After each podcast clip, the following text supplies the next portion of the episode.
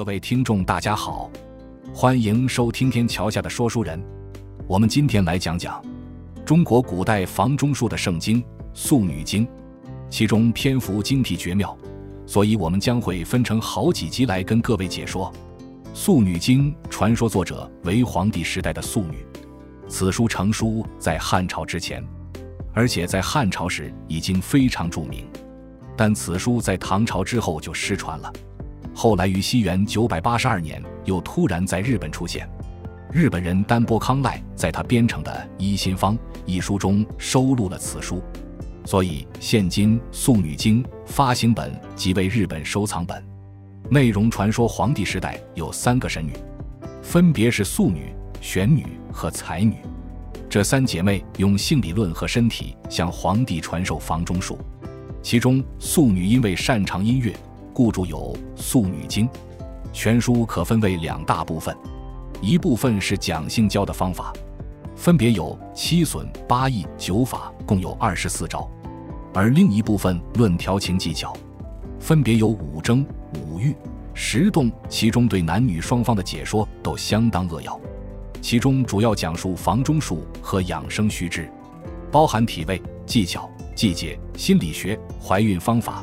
性科学理论等多方面内涵，其中提及爱乐，主张男女双方情同意和才能做爱，否则将对身体有害。《素女经》全书共十七篇，现在就跟着说书人一起来了解其中的内容吧。《素女经》第一篇，治理第一，治理第一一原文说道：皇帝问素女曰：“吾气衰而不和，心内不乐。”身长恐危，将如之何？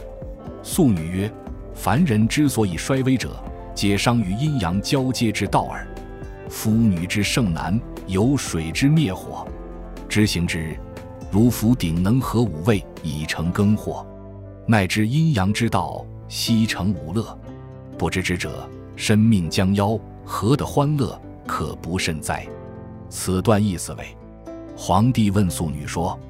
近来一段时间，我逐渐觉得自己精力衰退，呼吸不平稳，气血不和，终日里忧心忡忡，坐立不安，好像有什么危险的事情就要发生一样。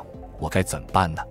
素女回答说：“凡是一个人会感到精力衰退、气血不和，大都是阴阳失调，与在男女之间的性交合方面不是当产生的后果。比如在一个家庭中。”女方的精力往往大大的胜过男方，就好像是水胜过火一样。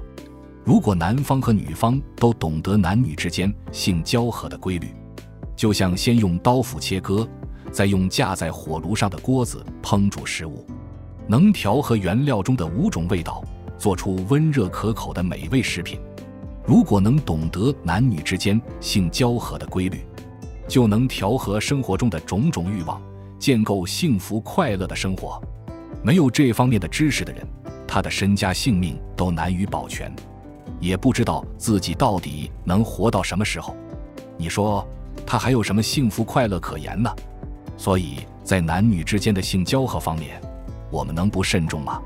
治理第一二原文说道：“素女曰：有采女者，妙的道术。王使才女问彭祖延年益寿之法。”彭祖曰：“爱精养神，服食重要，可得长生。然不知交接之道，虽服药无益也。男女相成，由天地相生也。天地得交会之道，故无终境之限；人是交接之道，故有夭折之见。能避剑伤之事，而得阴阳之术，则不死之道也。”才女再拜曰：“愿闻要教。”彭祖曰：“道深已知，人不能信而行之耳。今君王欲万机，治天下，必不能背位众道也。幸多后宫，以知交接之法，法之要者，在于多遇少女而莫数泄精，使人身轻，百病消除也。”此段意思为：素女又说，有一位才女拥有奇妙的道术，曾经有一位王。命令才女询问彭祖如何延年益寿之法。此时彭祖说：“爱惜精气养神，服用多种药物可以获得长生。然而不明白阴阳交合的方式，即便服用药物也无益。男女互相结合，就如天地相互生成。天地明白交合的方式，因此没有终极的极限。人若不明白交合的方式，便会逐渐变得虚弱。能够避免伤害并获得阴阳之术，就可以达到不死之道。才女再次下拜，说：“愿闻教诲的要点。”彭祖说：“道理非常容易理解，但人们往往不能坚信并付诸实践。现今君王处理万物、治理天下，不可能深入学习各种道术。幸好后宫中有很多女性，应当了解阴阳交合的方式。其中的要点在于多次结合。”少量排泄精液，让身体变得轻盈，从而消除百病。治理第一三原文说道：“素女曰：玉笛，当视笛如瓦石，自是如金玉。若其惊动，当即去其香。玉女当如朽所欲奔马，如临深坑下有刃，恐坠其中。若能爱精，命亦不穷也。”此段意思为：最后素女说，面对敌人时。应将敌人视如瓦石，自己视如金玉。一旦精气动摇，应迅速撤离。与女性交合如操纵奔马，就像站在深坑边缘，害怕坠入其中。若能爱惜精气，生命也不会匮乏。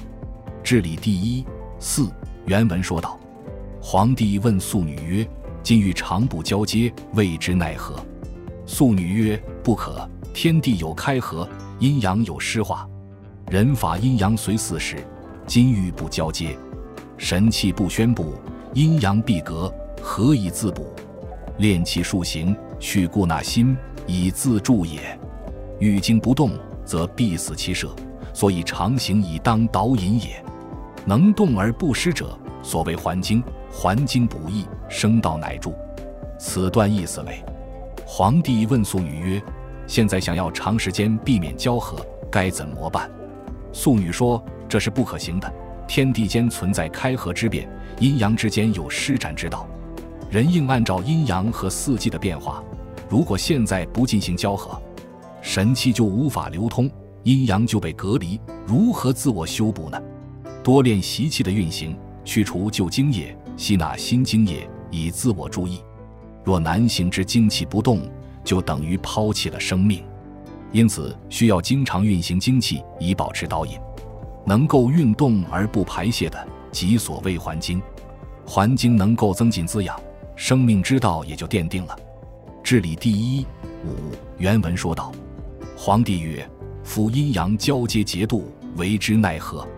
素女曰：“交接之道，故有形状，男治不衰，女除百病，心意娱乐，气力强。然不知行者。”见以衰损，欲知其道，在于定气、安心、和志，三气皆治，神明统归，不寒不热，不饥不饱，凝身定体，性必舒弛，潜内徐动，出入欲息。女快意，男盛不衰，以此为节。此段意思为：皇帝问曰：如何掌握阴阳交接的节奏呢？素女答道：阴阳交接的方式必然有其形状。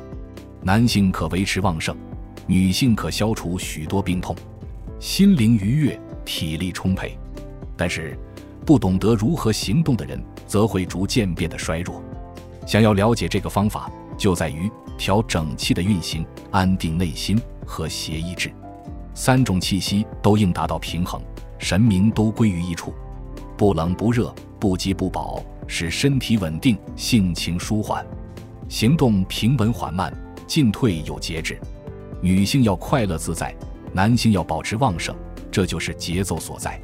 治理第一六原文说道：皇帝问玄女曰：“吾受素女阴阳之术，自有法矣，愿复命之，以息其道。”玄女曰：“天地之间，动虚阴阳，阳得阴而化，阴得阳而通，一阴一阳相虚而行，故男感坚强，女动必张。”二气交经，流液相通，男有八节，女有九宫，用之湿度，男发痈疽，女害月经，百病生长，寿命消亡。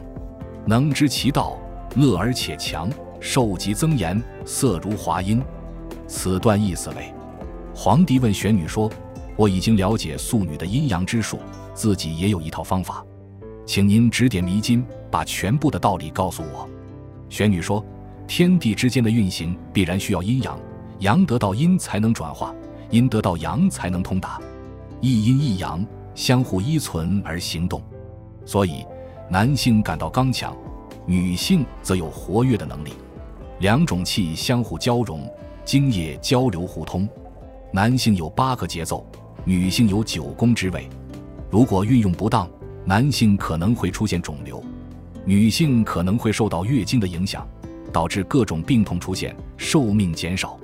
如果能够真正理解这个方法，能够保持愉快且强大，寿命也就能够增长，面色也会如同花朵一般美丽。所以在《素女经》第一篇《治理第一》中，素女向皇帝讲解男女阴阳交合之道与身体强健、寿命增长的相关因素，其中玄妙之处。再请客官们好好细细品尝。本集的节目，我们就先说到这边。欲知后事，待听下回分解。也请各位客官们务必持续关注我们天桥下的说书人。我们下回见。